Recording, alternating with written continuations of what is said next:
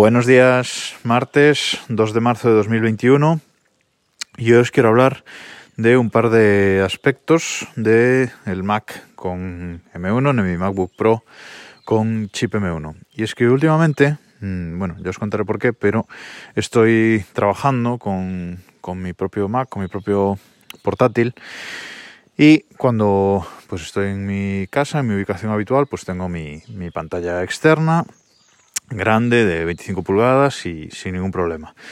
Pero si no estoy sentado, pues eso, en mi, en mi silla y quiero trabajar en, en otro sitio, pues a veces necesito esa segunda pantalla, una pantalla adicional donde siempre se, se trabaja un poco más cómodo. Entonces, eh, pues trabajo con mi portátil con 13 pulgadas, pero esa segunda pantalla utilizo eh, nuestro iPad, nuestro iPad Pro de 2018 que tenemos en casa lo utilizo como segunda pantalla. Y utilizo una función de macOS, de macOS que viene desde, creo que desde Catalina, que se llama Sidecar. Es decir, es una eh, ampliación de la pantalla del, del Mac usando directamente el sistema operativo. Su uso es muy sencillo. Eh, desbloqueamos el, iPad, lo ponemos al lado del. Yo lo pongo con la propia funda que cubre al iPad, esta funda que, que se doble y queda como un triángulo detrás para que el iPad pueda estar eh, sobre la mesa en, en, horizontal. Pues desbloqueo el iPad, lo pongo al lado del portátil y simplemente en el menú, en el control center, en el centro de control del Mac, arriba a la derecha, Hacemos clic y en la sección pantallas ya nos aparece el simbolito de un iPad. Le damos y ya nos pone conectar al iPad. Pone el nombre de nuestro iPad, le damos a conectar y automáticamente el iPad se convierte eh, en un escritorio más, en una pantalla externa de nuestro MacBook Pro. Es una pantalla externa eh, totalmente inalámbrica, no tengo que conectar nada por cable ni nada. Usa una combinación de Wi-Fi más Bluetooth para hacer esa segunda pantalla. Y va perfecto, o sea, no hay absolutamente nada de lag, es como si tuviéramos una pantalla conectada por conectada directamente por cable. Es eh, la verdad es que impresionante lo bien que va y a partir de ahí, pues ya se puede tratar como una pantalla externa normal. Puedes eh, ir a la sección de pantallas de las preferencias y moverlas de, de un lado a otro, establecerla en el, en el, lado que quieras, cambiar la resolución, etcétera.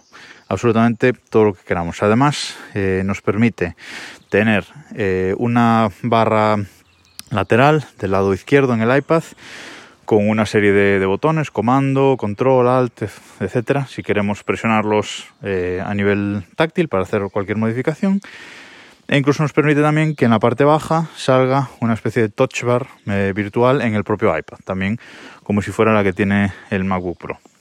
Muy muy bien en este aspecto. Además, la gestión de pantallas ha mejorado mucho en, en Big Sur, no es solo algo relacionado con, con los portátiles con M1, porque ahora cada vez que cambias una resolución, mueves una pantalla de sitio, etcétera, no hay ese parpadeo a, negro que había antes y es eh, totalmente transparente. Tú cambias algo y simplemente cambia la resolución directamente, pero no hay parpadeo a negro, es, es todo súper rápido e incluso a veces parece que no has, que no has cambiado nada. Yo mm, las primeras veces que, hacía este cambio con, con la pantalla con el iPad como pantalla externa, pensé que no se había movido de sitio porque absolutamente no, no ocurre nada, ¿no? Pero directamente se hace, con lo cual, muy bien.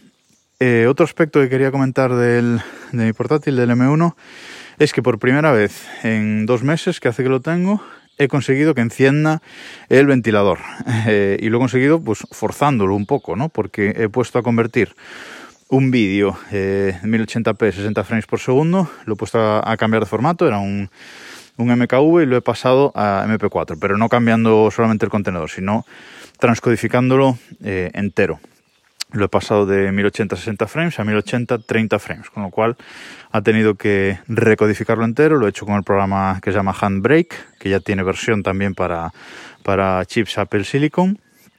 Y me ha tardado 5 minutos en convertir este archivo de una hora y 10, creo que era, y sí, ahí sí, ahí han encendido los ventiladores a tope, se han puesto los cuatro núcleos de alto rendimiento a tope y los cuatro núcleos de, de bajo rendimiento, no de bajo rendimiento, los cuatro núcleos eficientes a tope también, los ocho núcleos trabajando y ahí ha estado convirtiéndolo, pues eso, cinco minutos le ha llevado a convertir este vídeo de, de, hora y diez. Eh, ha encendido los ventiladores, pero bueno, no, no ha pasado de 70 grados en, en, ningún momento y muy bien, todo muy, muy rápido y, genial, la verdad. Nunca hasta ahora había conseguido que se encendieran los ventiladores. Y antes de acabar, simplemente un apunte sobre la aplicación que recomendé ayer, la de Health Face. Y es que también tiene eh, widgets para iOS, que decía que la aplicación de iOS solo valía para configurar la del Apple Watch, pero me olvidaba de que ahora también tiene widgets para, para la pantalla de inicio del, del iPhone. Todos los, los, datos de salud que configuremos podemos ponerlos también como un widget en nuestra pantalla del, del iPhone.